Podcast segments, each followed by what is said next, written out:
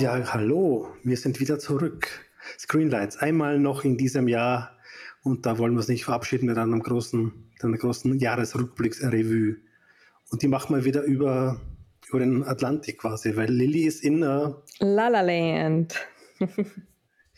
La La Land, genau. Und ich bin uh, Resident in Wien noch. Genau. Sehr schön. Genau. Lilly hat das nicht alles gesehen, was wichtig ist in LA und hat mich, hatte einen Infovorsprung, aber natürlich habe ich auch versucht, mich einzubringen.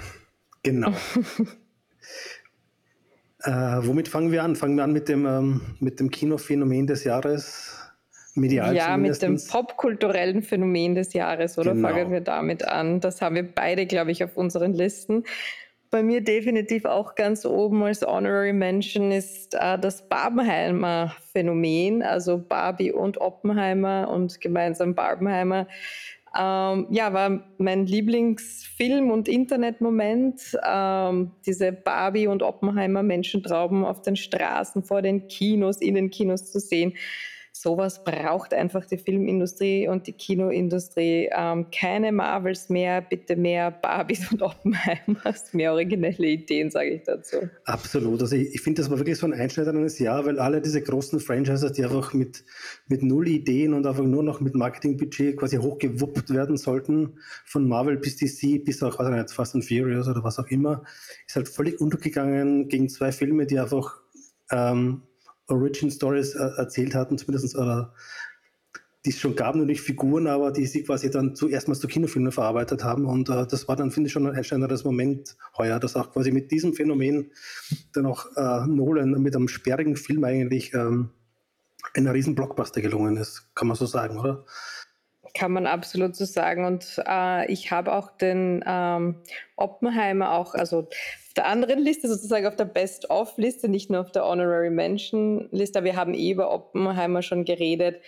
Aber ja, für mich einer der Filme des Jahres irgendwie, weil nur Nolan die Eier hatte, einen Film über die Entwicklung der Atombombe zu machen, ohne diese dann explodieren zu lassen. Und ähm, stattdessen hört man nur Dialoge und sieht man in Forschungszimmern, in Verhörzimmern vor öffentlichen Kommissionen äh, und ähm, ja, mit den schönsten blauen Augen, die Hollywood bieten kann.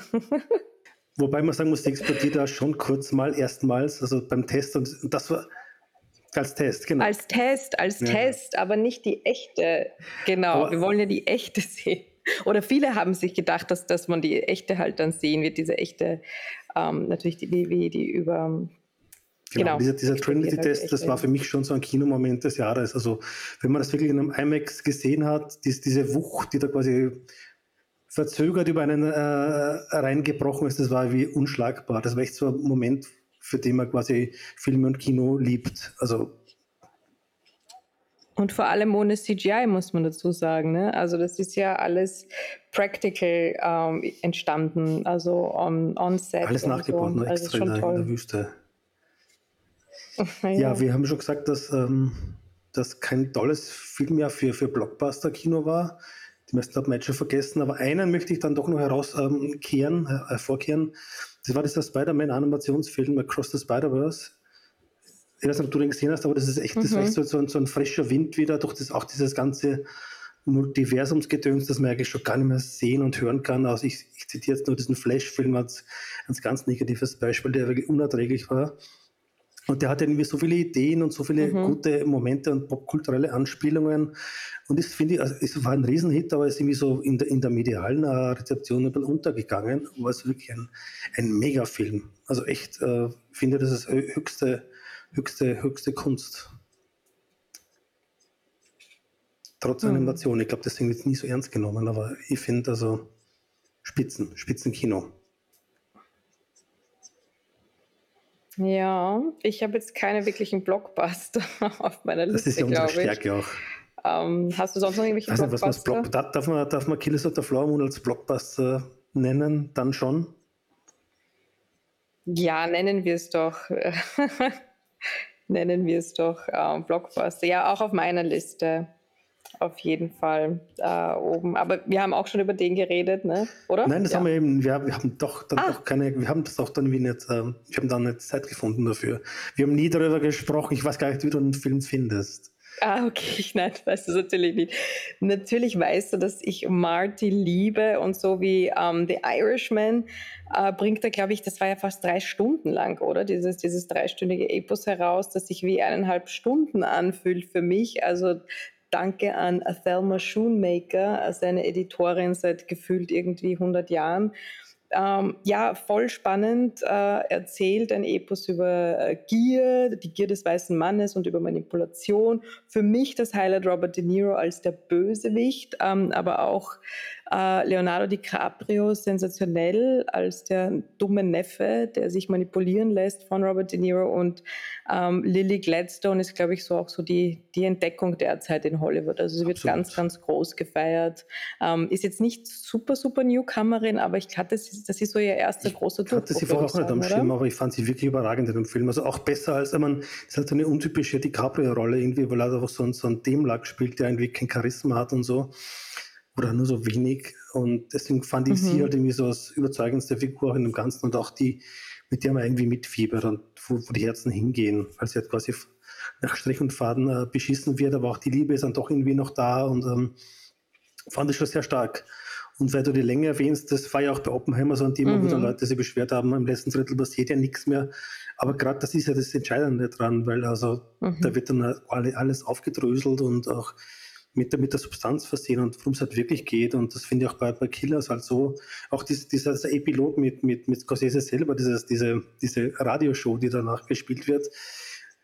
Alles, alles mhm. braucht man alles, braucht der Film alles. Und äh, das gibt ihm auch dem Ganzen die, die quasi die, die Kraft letzten Endes, finde ich. Also vor allem, dass er es so langsam erzählt und dass er diese ganzen Grausamkeiten allein wie halt alle äh, nicht nur den Teppich kehrt, sondern einfach zeigt auch, ähm, gibt ihm halt auch so ähm, quasi die Berechtigung, dass er das machen darf, weil er gab es ja auch Leute, die gesagt haben, das muss jemand anderer machen und das muss jemand mit, mit entsprechendem Background machen. Aber man muss halt auch sagen, man muss es auch mal so gut machen wie, wie Scorsese. Und das, da fallen mir keine fünf anderen Filmemacher ein, die das so hinbekommen hätten.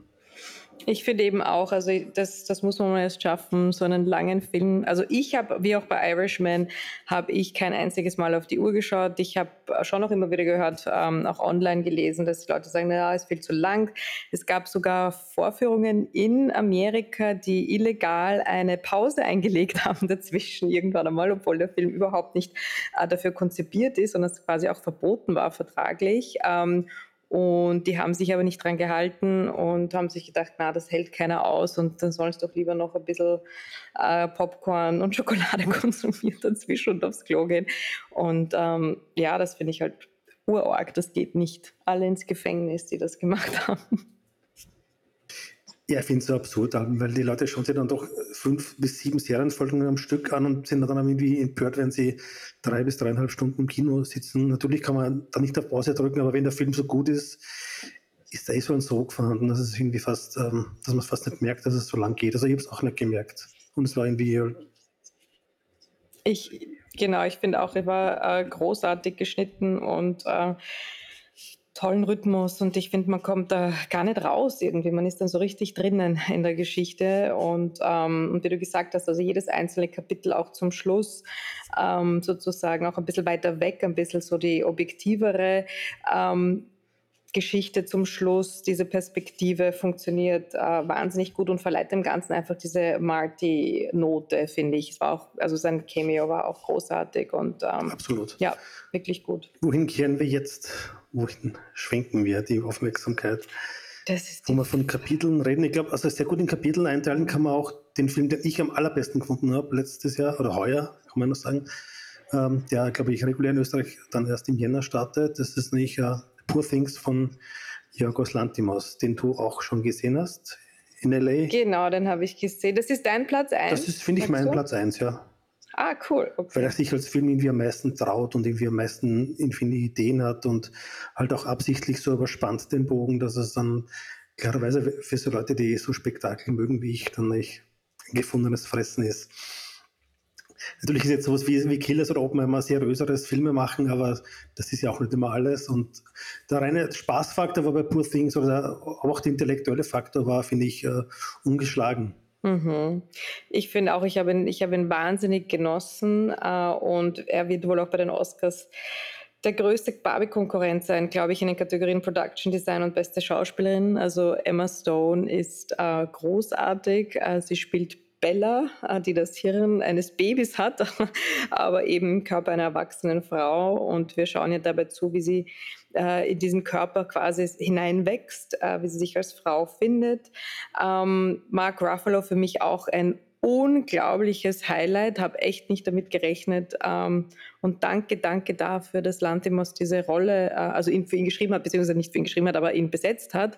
Ähm, und er konnte jetzt endlich zeigen, äh, was er drauf hat als Schauspieler. Ich glaube, das hat er schon so lange nicht mehr machen können. Also ich weiß, dass er in diesem ganzen Blockbuster, also Marvel Superhero-Universum drinnen steckt und ich habe ihn jetzt dazwischen eigentlich ganz verloren gehabt als, als Schauspieler.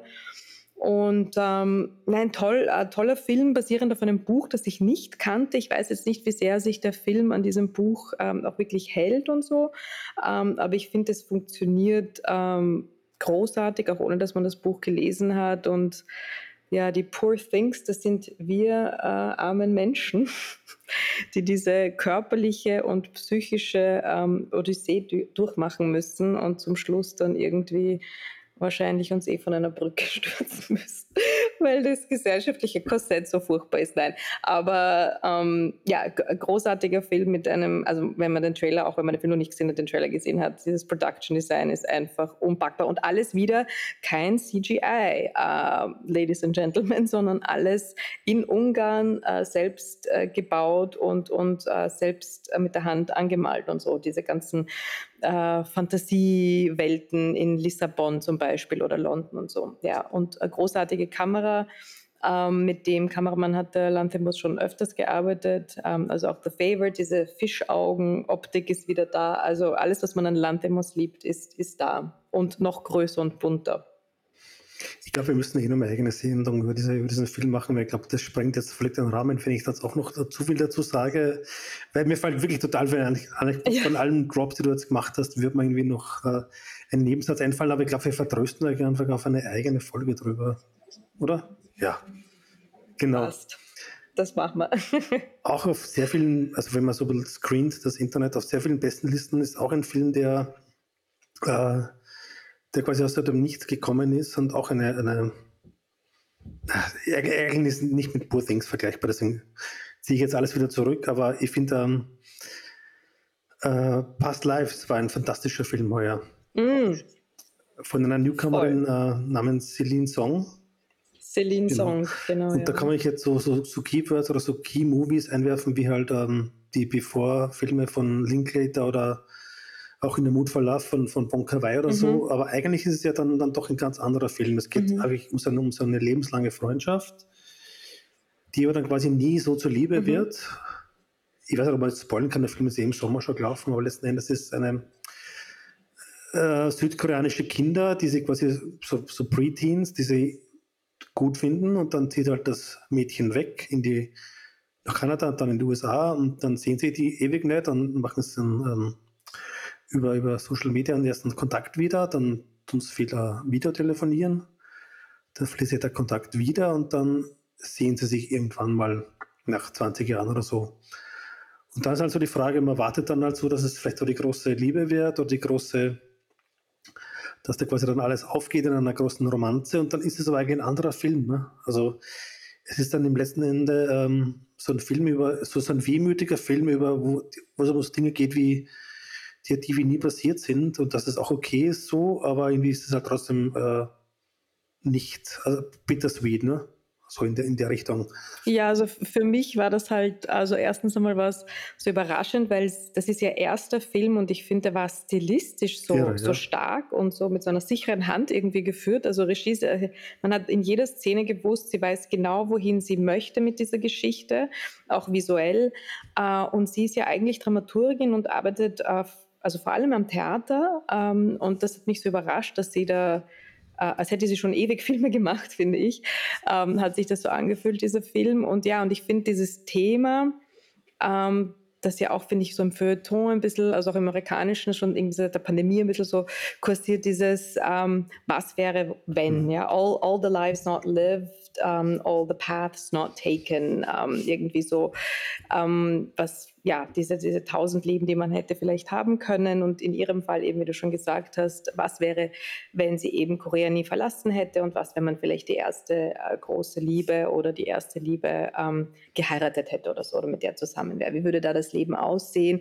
Also es geht einerseits um die Liebe, aber auch wirklich tatsächlich um, um Identität. Ne? Weil sie ist dann in Kanada, dann ist sie in New York und irgendwann einmal sagt sie dann auch so, ach, er ist so mhm. koreanisch. Ne? Also sie kann sich überhaupt nicht mehr damit identifizieren, aber auch mit äh, mit dem Amerika, in dem sie lebt, kann sich jetzt auch nicht 100% identifizieren. Also sehr spannend ähm, erzählt, finde ich. Ähm, man muss sich aber Zeit nehmen für Absolut. den Film. Also ich, äh, also sehr, sehr, ein sehr langsamer, aber sehr schöner Film. Und äh, ich verstehe total, dass, dass er auf den äh, Bestlisten ist, irgendwie Best-of-Listen des Jahres.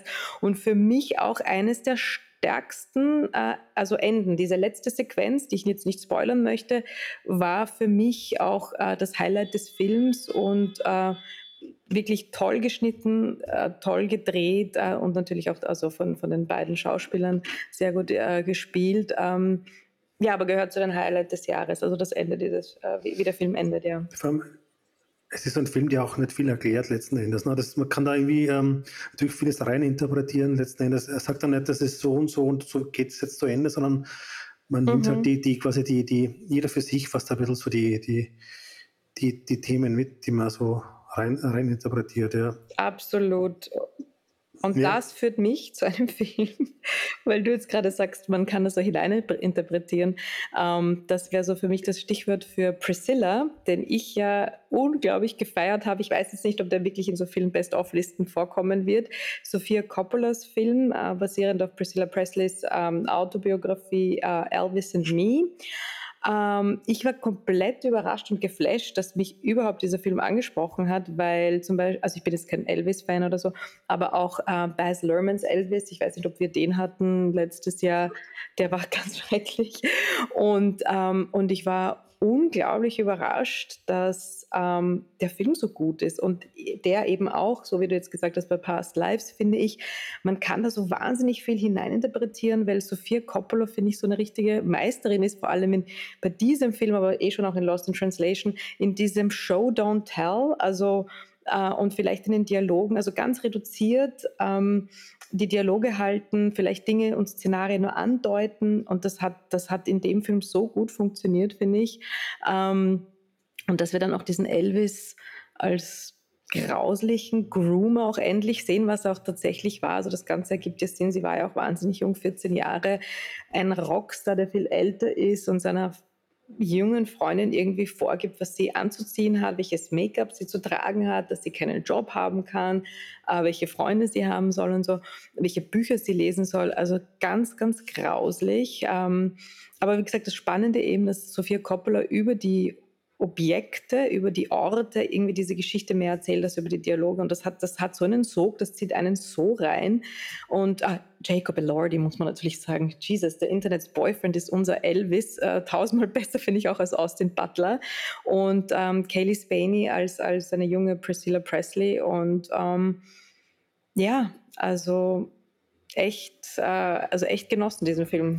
Jacob Elordi, den man ja auch äh, vor einer Woche bei, bei der Premiere von äh, einem Prime Video äh, Original, äh, oder zumindest bei uns, bei, äh, bei Saltburn gesehen hat, ne? der quasi so gerade so seine, seine Leading mhm. Man äh, äh, Saison einläutet, ein bisschen. Ne? Ja, aber das, der, der, wann schläft der Typ? Der hat so viele Filme, habe ich das Gefühl, die jetzt auch rauskommen. Ähm, aber ja, genau, Saltburn spielt da auch ähm, eine der Hauptrollen, sage ich jetzt einmal.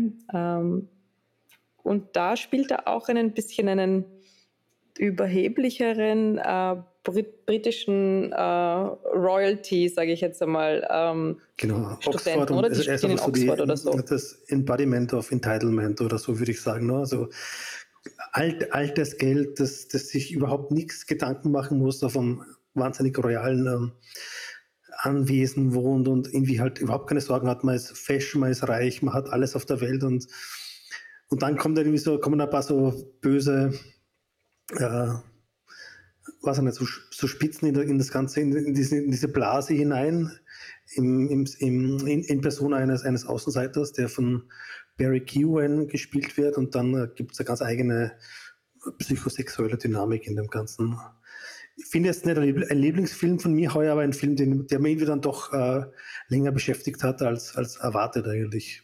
Auch wegen der Voll, auch ein Film, den ich sehr genossen habe, er ist auch auf meiner Honorary, Honorary Mentions ähm, Liste ähm, und habe ihn auch sehr, ähm, auch wenn jetzt nicht, wie soll ich sagen, er ist fast schon zu lächerlich manchmal, hat man das Gefühl, absichtlich, dass man den überhaupt nicht mehr ernst nehmen kann oder so. Ähm, und dann ist er vielleicht auch ein bisschen zu lang, aber halt so, wie soll man sagen, ein, ein wirklich ähm, interessanter britischer Spin on The Talented Mr. Ripley, so in der britischen Upper Class angesiedelt, kann man das so zusammenfassen, oder? Oder von der anderen Seite so, so eine Herrenhaus-Soap halt wie Downton Abbey, aber auf, auf Spicy gedreht. Genau.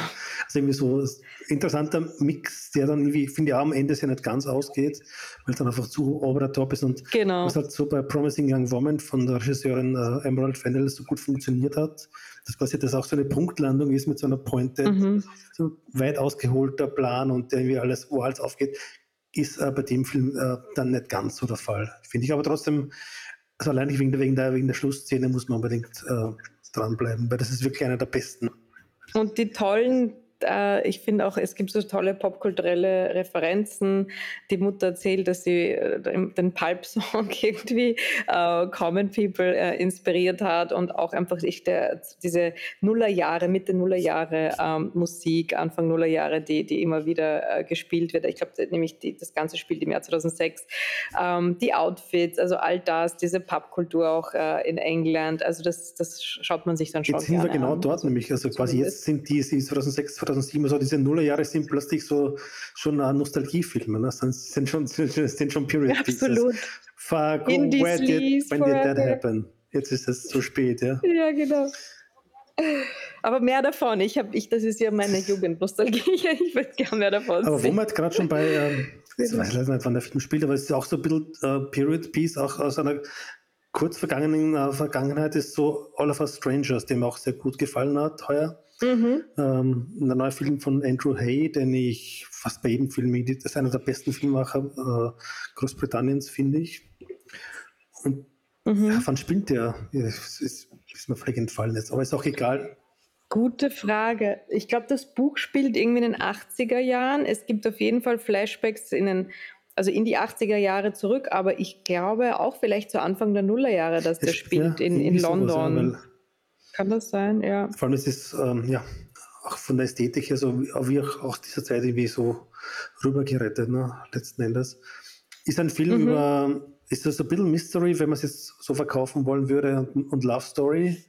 Es gibt also so ein genau. wahnsinnig runtergerocktes High-Rise, wo halt ein Typ wohnt, der irgendwie Schreiber ist und dann lernt er einen anderen Typen kennen und und während sich so eine Romanze entspinnt, ähm, setzt er sich immer in den Zug und äh, besucht dort seine Eltern am Land, also den, im Umland, in den Suburbs. Und die Eltern. Die verstorben sind. Ah, sollte man das sagen? Es ist zu spät, ne? aber die Eltern sind quasi. Ach so, ich dachte, im Trailer kommt das raus, oder? Äh, äh, oh, ich dachte, im Trailer ja, kommt das raus. Aber es kommt dann, eh, es wird eh okay. sehr schnell aufgedröselt. Oh shit. Aber es könnte auch so, so es, könnte, es, es könnte auch so, so, so Sci-Fi-Geschichte sein, dass er in den Zug sich reinsetzt und dann Zeitreisender. Genau, dann an genau. die Eltern sieht, wie sie genauso alt sind wie er. Und da gibt es eigentlich einige sehr, finde ich, bewegende Momente und, und, und Dialoge mit Mutter und Vater. Ich finde auch.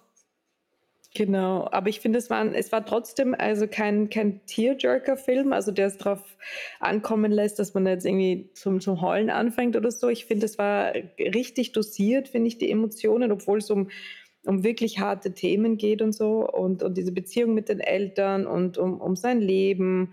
Ähm, und, und Trauerbewältigung und so. Und ich finde, das, das ist aber sehr, fein dosiert, finde ich. Und ähm, Adam Scott ist der Hauptdarsteller, oder? Andrew Scott. Nein, warte, wie heißt der? The Hot Priest. Andrew Scott, I'm so sorry. The Hot Priest, genau. Und genau, äh, Andrew Scott, um, ähm, Hats off to Andrew typ. Scott. Ähm, so, also der hat jetzt so 90 Prozent diesen Film getragen, muss man sagen. Ja, also das und das macht er so bravourös. Ähm, ich war wirklich hin und weg und ähm, auch, wie du gesagt hast, eben stilistisch finde ich den auch sehr, sehr stark, ähm, weil man, also mich hat auch ein bisschen so von der Thematik ein bisschen an Ghost mhm. Story erinnert. Mhm. Kannst du dich an den erinnern? Und ähm, aber er bleibt total bei, äh, bei Andrew Scotts ähm, Charakter, nimmt ihn auch total ernst in, in seiner Wahrnehmung, in, in seiner Trauer. Und es gibt dann eben kein, wie soll ich sagen, so ein ähm, Fight Club-Moment zum Schluss, wo alles irgendwie objektiviert wird und man vielleicht nochmal die reale Welt sieht oder so, sondern wir bleiben bis zum Schluss in seiner Welt, in seiner Realität, in seinen Emotionen und er wird nicht bloßgestellt. Ich glaube, das sollte man gar nicht verraten. Genau, und er wird nicht bloßgestellt darin. Okay, ich habe jetzt vielleicht zu viel verraten, ja, I don't ja. know. Nein, man kann es man noch interpretieren, finde ich. Also ist jetzt keine deutliche Antwort auf das, ja. was passiert. Also ich finde, das, ist wirklich, das ist wirklich so ein Drahtseilakt, weil das, das, Thema könnte ständig entgleisen mit einem schlechten Regisseur. Wird das irgendwie so eine halbe Stunde vor Ende schon komplett Tierjoker, wie du sagst, werden oder wird komplett offensichtlich, was passiert. Und das ist wirklich ein Balanceakt, der komplett super aufgeht, finde ich. Genau, und beide finde ich und der Power of Love hat man auch nicht. Und den anderen sollten wir auch noch also erwähnen, den anderen äh, großen Schauspieler an seiner Seite. Ähm, oh Gott, jetzt ist der Name entfallen. Der immer den der mysteriösen genau. jungen uh, Mann spielt. Letztes Jahr war After Sun, heuer ist der Film. Das ist so seine genau. Persönlichkeit. Und in Normal People ist ja auch, und diesmal trägt aber das Kettel nicht Paul Mescal, sondern. Gibt dafür einen Schnauzer, oder? Dafür einen Schnauzer, aber das goldene Kettel trägt Andrew Scott. Aber die beiden haben, also ich habe, also auch wenn man Interviews mit denen sieht, die haben, haben da jetzt diese Pressetour gemeinsam, die haben eine so unfassbare Chemie, die beiden. Es ist so schön, die zu sehen, auch einfach nur in Interviewsituationen, wo es vielleicht ein bisschen äh, lockerer zugeht und so. Ähm, also das ist wirklich ein, ein Match made in heaven, die zwei. Ähm, und der, der Film profitiert auch wahnsinnig davon, ja. Wie finden wir einen Übergang zu welchem Film eigentlich? Und was, liegt denn, was brennt dir noch auf der Seele? Um, ähm, ich habe ne, ich, so viel brennt mir noch auf der Seele. Um, hm, was habe ich denn noch? Past Lives haben wir schon. Einen Film, der, also weil jetzt gerade Weihnachten war und so Ende des Jahres, ähm, hm, auch mit einem sehr spannenden Debüt, finde ich, war ähm, Holdovers von Alexander Payne. Hast du den gesehen? Mhm, super. Äh, und war auch total überrascht, dass der mir gefällt, weil es eigentlich ein sehr, mh, hm, wie soll ich sagen, ein sehr klassisch erzählter Film ist. Also es ist jetzt nicht ein Film, der wahnsinnig äh, experimentell daherkommt, äh, wie jetzt mhm. vielleicht Filme, die wir davor schon erwähnt haben, schon eher sind, ähm, aber trotzdem so gut erzählt ist und so gut funktioniert und so viel Herz hat. Ähm, und für mich auch der Film, der, das ist the closest that we can get to a mhm. Salinger mhm. um, Pick. Uh, und im Zentrum steht eben so ein bisschen so eine Holden Caulfield-Figur uh, und das ist eben das Debüt. Der Schauspieler heißt Dominic Sasser.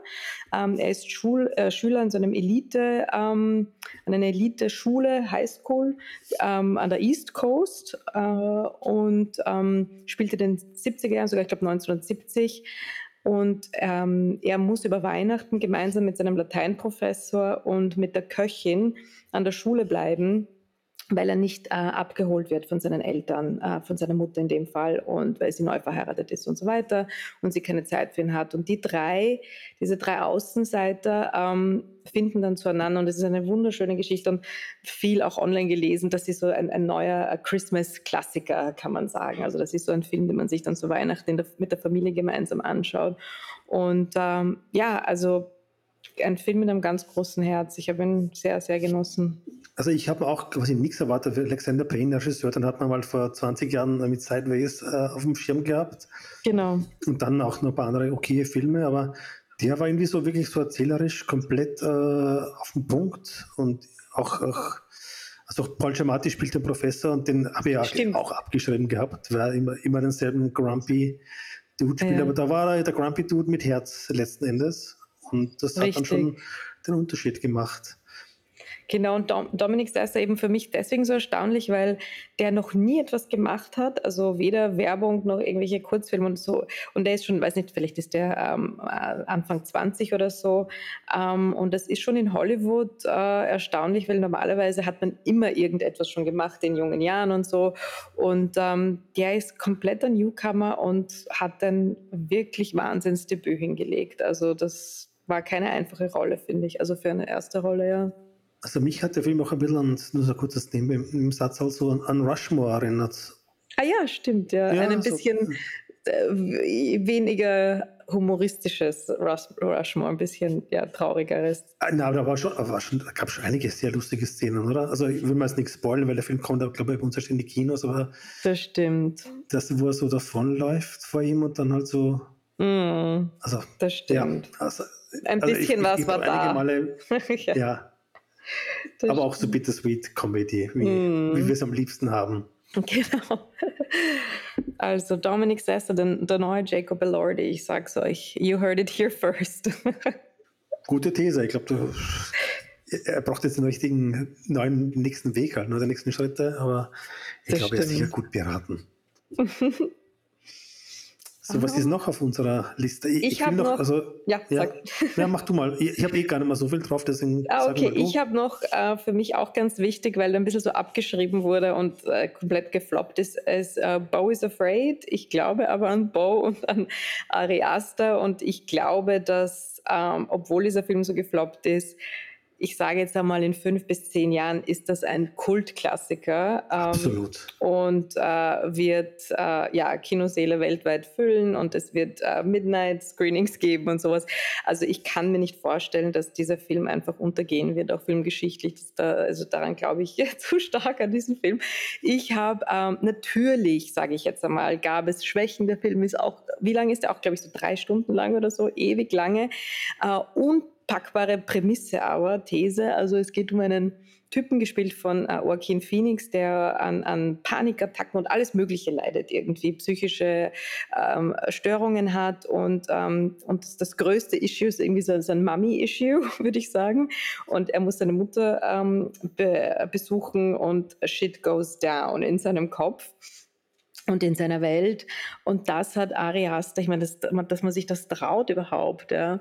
Äh, und auch danke an A24, die das wirklich finanziert haben, ohne Wenn und Aber, diese Verrücktheiten. Und allein finde ich, ähm, wegen den ersten 40 Minuten, würde ich jetzt einmal sagen, diese, dieses erste Kapitel, diese erste Sequenz, das, das dafür müsste es auf allen Top-10-Listen oben sein, finde ich, Bo is Afraid. Also, ähm, wenn man den nicht gesehen hat, nachschauen. Ich finde auch, der Anfang der Einstieg ist so, ist so, ist so beängstigend, dass er die Szenen, wo, wo, wo sie so die, die, alle möglichen Ängste quasi gegeneinander fast schon arbeiten, die Angst vor draußen, die Angst vor drinnen, die Angst vor, vor Menschen, die Angst vor whatever, also das war also irre, also selten auch so, so, so, so quasi so in einem Kino so mitgefiebert mit völlig irrealen äh, Szenarien. Ne? Äh, und dann geht es aber noch sehr, sehr lang weiter und äh, mit sehr, sehr vielen Themen. Also es gibt dann auch diesen Mittelteil mit mit einem Theaterstück. Da hat er mich kurz verloren, muss ich sagen, aber dann am Ende auch wieder. Äh, ja, also ich, ich finde auch natürlich, äh, he didn't stick the landing, sage ich jetzt, jetzt mal jedes Mal, aber boy, was für Sprünge, sage ich ja, jetzt. Ja. Und diese Sprünge zahlen sich aus, auch wenn er da nicht ganz gescheit landen kann, aber ähm, für diese Sprünge bin ich gerne mit dabei.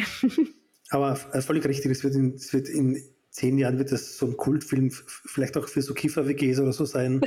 Die ja. sind dann halt irgendwie so, wo, wo, jede Szene analysiert wird und wo alles ja, so interpretiert wird, was das alles heißen könnte. Genau, man sich nur in Bo is Afraid References irgendwie unterhält und über seine Probleme redet, ja. Absolut, das kann man sehr gut vorstellen. Ich auch. Genau, den wollte ich nochmal erwähnt haben. Sollen wir noch ein paar Serien erwähnen? Ich glaube, wir können jetzt den Sprung zu den Serien schaffen, aber wie finden von Boys Afraid ein ähnlich äh, krasses Ich finde ja, ich finde, das passt halt. Bo is Afraid, so Filme, ähm, den habe ich jetzt auf meiner Honorary Mentions List. Uh, Dream Scenario, der mit, mit ähm, Nicolas Cage, auch eine unglaubliche Prämisse. Ähm, und ich finde, da passt auch die Serie The Curse äh, dazu. Also irgendwie, das ah, war ja. so der, der, das Jahr der awkward und so cringe Characters und Szenarien irgendwie. Ähm, das war das Jahr in denen, also wo wir uns irgendwie so verliebt haben in diese Cringe-Leute. Und über The Curse haben wir schon geredet, also da muss man eh nichts mehr viel sagen, ähm, kann man nochmal nachhören, aber es geht um, also das Thema ist ähm, so der White Savior Complex, würde ich jetzt mal sagen, seziert von, von Nathan Fiedler und ähm, Ben Safdie mit Emma Stone in der Hauptrolle genommen. Genau, Emma Stone schon wieder, aber ich glaube, es war auch wirklich ihr Schon Jahr. wieder? Ja, völlig unterschiedliche Rollen, aber irgendwie kommt alles zusammen. Also sie ist wirklich, sie traut sich reinzugehen in Themen, die irgendwie nicht der klassische Mainstream-Weg sind, sagen wir mal so. Ne? Sie ist unsere Queen, ja. the Green Queen. Emma, Emma. Stone äh, 2023 ganz weit vorn, finde ich. Also für mich auch, definitiv, ja. Genau, The Curse. Und dann habe ich natürlich für mich als ganz wichtigen Moment, jetzt was, was Serien betrifft, war Succession. Natürlich. Äh, war für mich ein ganz äh, popkulturell wichtiger Moment, ähnlich wie äh, Barbenheimer oder die Eras Tour oder was auch immer man irgendwie noch über so 2023 sagen kann. Ähm, die Roy Kids haben ihren Daddy verloren und auch das Imperium und ähm, ja, Shakespearean Tragedy at its best, muss man sagen. man muss sagen, also man hat auch nicht geglaubt, dass die Serie wirklich enden wird, weil es halt immer so ein, so ein Loop war von jetzt geht doch was weiter, jetzt, jetzt können sie vielleicht wieder miteinander oder es können auch wieder irgendwas mit dem Vater und so. Und es war dann immer so eine ewige Loop. Und als er dann wirklich tot war, dann haben wir gewusst, okay, jetzt ist Endgame jetzt, jetzt geht es ins Eingemachte. Und äh, es war dann wirklich köstlich zu sehen, dass sie einfach nicht über sich hinauswachsen können, sondern immer wieder dieselbe Nummer fahren, wirklich auch selber in diesem Loop äh, feststecken und ihre quasi ihre schlechtesten Eigenschaften immer wieder wiederholen müssen. Und natürlich war es jetzt Spoiler. Ähm, am Ende so, dass dann halt irgendwie keiner gut davon kommt, von, von den Kids halt zumindest. Ne? Also so ja. traurig, aber auch aufgelegt. Und also man kann am ersten noch sagen, dass, dass Roman vielleicht am ersten noch Frieden gefunden hat mit seinem neuen Leben. Weil, ich meine, sie sind war jetzt so Mitleid mit dem reichsten einen Promille der Weltbevölkerung. Ne? Mhm. Aber ja, charakterlich sind sie halt quasi alle gescheitert. Ne? Und, und das stimmt, aber auch diese Schlussszene, ähm, The Golden Boy auf, also vor diesem vor dem Hudson River äh, auf dieser Parkbank, das wird auch ein, ein Memes, glaube ich, sein für, für, für alle Ewigkeiten. Also dieses, ähm, ja, einfach geschlagen, defeated und versuchen irgendwie weiterzumachen, Gefühl. He did stick the landing. Das schon sehr gut. Jesse Armstrong. Jesse Armstrong did. Ja. Ja, muss man auch noch sagen. Also, man muss auch sagen, dass HBO halt wirklich auch heuer wieder so der Maßstab war bei allem, was Serien belangt. Also anbelangt, ist so, wenn ich mal so meine Lieblingsserien anschaue, das ist halt auch, was heuer zu Ende ging, war auch Barry, das auch unerwartet zu Ende ging, aber auch mit und auch auf eine unerwartete Weise zu Ende ging, finde ich. Hast du das geschaut? Mhm. Noch die letzte Staffel? Ja, ich habe das geschaut, ja. Fand ich halt, also mhm. der hätte es viel einfacher machen können, aber das war dann so surreal und auch unangenehm für, für den Zuschauer, so zum Teil, finde ich, weil er äh, ich sage ja, das das Jahr des Cringe, das Jahr des Cringe der Cringe-Momente. Ja. Und, das, und dass man einfach mit, dass, dass, dass so eine Hauptfigur halt, also wie in Succession auch so komplett dann wirklich unsympathisch gemacht wird. Also Barry war dann, war am Anfang noch der Lustige, der irgendwie halt so der Killer war, dann aber ihn doch irgendwie Schauspieler werden wollte und irgendwie halt die Kurve kriegen wollte. Aber am Ende war er halt dann wirklich unverhohlenes Arschloch, ne? das einfach wahnsinnig mhm. viele Leben zerstört hat, wenn er sie nicht umgebracht hat. Also das war dann schon so. Und es war auch so eine, so eine wirklich so eine bittere Abrechnung mit, mit dem Showbusiness letzten Endes in Hollywood. Und da fällt mir noch eine andere Serie ein, die ich, die glaube ich wirklich fast niemand verfolgt hat, aber die heißt The Other Two. Das ist auch HBO oder HBO Max besser gesagt. Also früher war es Comedy Central. Das ist so die Prämisse, da wird halt so ein, so ein Jugendlicher, so ein, so ein Justin Bieber Internetphänomen und seine zwei älteren Geschwister wollen da quasi in der Famewelle mitschwimmen und ähm, auch berühmt werden. Und die Mutter und alles, der ganze Clan, und das ist dann einfach so eine, so eine Showbusiness-Satire. Und die ist auch zu Ende gegangen heuer und ähm, mit, mit dem wirklich bösesten Popkultur, Showbusiness, Entertainment, Industrie-Komplex, Abrechnung aller Zeiten. Es war wirklich so, da war wirklich jede Szene so voll mit, mit, mit, mit bösen Seitenhieben auf das ganze Studiosystem, auf alles, wie quasi Popkultur in den USA quasi so aufgezogen wird, so die ganze Verlogenheit, wir sind jetzt Vogue, wir sind jetzt das, wir sind jetzt das, wir müssen diesen Spruch verkaufen, mit dieser Einstellung verkaufen, das war einfach so wirklich, wirklich, wirklich auf den Punkt gemein. Die habe ich noch nicht gesehen, aber würde ich unbedingt äh, empfehlen. Werde ich mir anschauen. Hm, sollen wir jetzt zu meinem, Num zu meinem Nummer 1 Film kommen? Den hatten wir noch gar nicht, um Gottes Willen, natürlich. Wir, wir, wir kehren zu den ja, Filmen wir zurück. Wir hatten, uh, wir hatten deine war ja um, ähm, Poor Things. Genau, und meine ist The Zone of Interest von Jonathan Glazer. Und das war so ein unfassbares Kinoerlebnis, das ich schon damals gewusst habe, ich ihn gesehen habe im Mai oder so. Ähm, da kommt nichts mehr dran an dieser ganzen Geschichte. Äh, hast du den gesehen? Na, also absurderweise ist er halt einfach in Cannes gelaufen und dann nachher gar nicht ins Kino gekommen. Ich glaube, das war sicher deswegen mit dem Streik, so dass es so lange quasi mm. on hold war, weil ich mir schon dachte, dass dem dann im Herbst und so oder im Winter so, so ein regulär startet, aber ist dann nie passiert und ich bin dir unfassbar neidig, weil äh, das ist natürlich ähm, ein Film, auf den ich schon echt, echt scharre muss ich unbedingt. Ja, und ich will da auch nicht so viel erzählen. Ich finde es auch eigentlich interessant und spannend und eigentlich wirklich gut, dass dir A24, wieder mal A24, ähm, die ja sonst sehr, geschickt sind, also die wissen, wie man, wie man äh, Marketing macht und Werbung macht für die Filme, die waren da wahnsinnig zurückhaltend. Also ich glaube, der Trailer ist sehr, sehr spät rausgekommen. Es gab eine Zeit lang nur Stills und ich finde das auch gut so, weil ähm, die Geschichte an sich, also das Ganze ist basierend wieder auf einem Buch, also an einer wahren Geschichte, das kann man ja auch gleich nacherzählen. Es geht um die Banalität des Bösen. Ähm, es geht um eine Nazi-Familie, die ähm, in einem Haus wohnen gegenüber von Auschwitz. Und das ist sozusagen so die Ausgangssituation. Aber ähm, Natürlich ist es Jonathan Glazer und er findet unfassbare stilistische Mittel, um das Ganze zu erzählen. Mhm. Und es gibt noch natürlich weitere Ebenen, ähm, die also narrative und stilistische Ebenen, die ich sehr, sehr spannend finde. Und die, wenn du dann gesehen hast, auch gerne drüber sprechen können. Aber ich will auch nicht mehr ähm, spoilern, weil das wirklich so überraschend daherkommt, finde ich, dass man sich das, das wie so ein Horrorfilm, das muss, das, das will ich gar nicht mehr jetzt, jetzt weiter drüber reden. Ähm, unglaubliche Kamera, eine unglaubliche, also apropos äh, das Jahr der, der, der, Emma Stone ist aber auch das äh, Jahr der Sandra Hüller. Ah ja, natürlich. Ähm, die sensationell ist. Also ich, ich, bewundere Leute, die solche Rollen annehmen können, weil ich muss sagen, ich habe danach Anatomy of a Fall gesehen mhm. und ich hatte echt Probleme, ihr zu glauben, dass sie vielleicht wirklich unschuldig ist in dieser Situation, weil sie diese Nazi-Braut so furchtbar irgendwie dargestellt hat, ähm, dass es einem graust einfach. Ähm, und, und das finde ich echt mutig. Und dann hat der Ethan Hawke einmal gesagt, also er hat eine Zeit lang sich wirklich überlegt, ob er den Bösewicht spielen möchte, weil wenn du einmal der Bösewicht bist, dann werden die Leute immer glauben, dass du der Bösewicht, egal in welcher Rolle du bist, werden die immer darauf warten, ah, the shoe's gonna drop now und er wird jetzt der Böse sein. Und ähm, da ist man ein bisschen so vorbelastet als, als Zuschauer, aber ähm, ja, Hut ab vor Sandra Hüller. Sandra Hüller, ja, also ich glaube, die, die, Filme waren dann letztlich beide in Cannes, oder? Oder? Anatomy of Fall. Was hast du? Die waren ja beide in Cannes, die Filme, die Anatomy of Fall und, genau. und The Zone of Interest, genau. ja. Und Anatomy of a Fall hat auch gewonnen und, und genau. äh, Zone of Interest hat, glaube ich, den Spezialpreis oder Jurypreis gewonnen, genau so heißt das. Jurypreis und die Goldene Palme ging an Anatomy of a Fall, ja. Ich bin wahnsinnig angefixt. Und beide, beide Filme mit Sandra Hüller in der also, Hauptrolle. Anatomy of a Fall fand ich, fand ich wirklich fantastisch. Das war so ein, so ein also so, so, eine, so eine ganz diffuse Mischung aus, eigentlich äh, ist so ein Krimi, aber dann ist der Krimi ja völlig oder ein Gerichtssaal-Drama, aber eigentlich geht es dann halt so. So ein bisschen so, eine True Crime-Geschichte, genau. genau. Aber dann ist es eigentlich so Szenen einer Ehe, Marriage Story äh, und dann wird es halt ganz fies auf, auf, eine Art, auf eine unerwartete Art. Und das ist eigentlich alles Sandra Hüller in jeder, jeder Szene präsent, in den Rückblicken, in der Gegenwart, im Verfahren, was auch immer. Und wenn jetzt Zone of Interest nur halb so gut ist wie der Film, dann ist er ja quasi auch schon äh, für nächstes Jahr für meine Liste schon ganz weit vorne.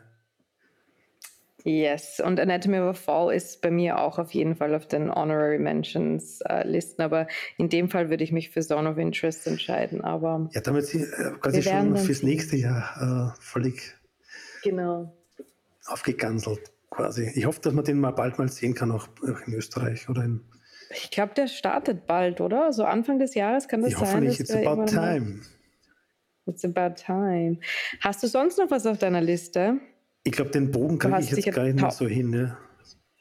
Du hast tausende Sachen wahrscheinlich noch.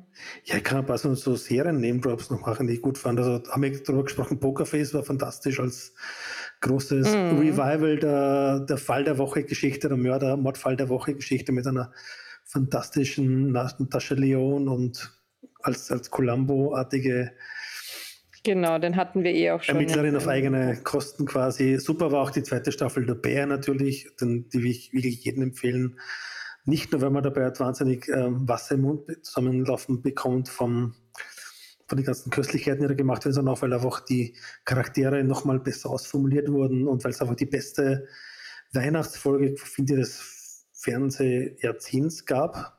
Vor allem jetzt kurz nach Weihnachten kann man da irgendwie, glaube ich, ist das diese Essensszene? Diese, quasi genau so ein Familientreffen, Flashback mit ähm, Jimmy Lee Curtis ja. als Mutter und Bob Odenkirk spielt mit und John Mulaney spielt mit und, und wirklich, ist wirklich fast ein too much Gaststar-Auftrieb, weil da quasi wirklich, ja. glaube ich, zehn Big Names oder Faces in dieser Folge sind. Aber der Bär wird immer besser und auch unbedingt anschauen, wenn man kann. Ja. Um. Was gab es sonst noch?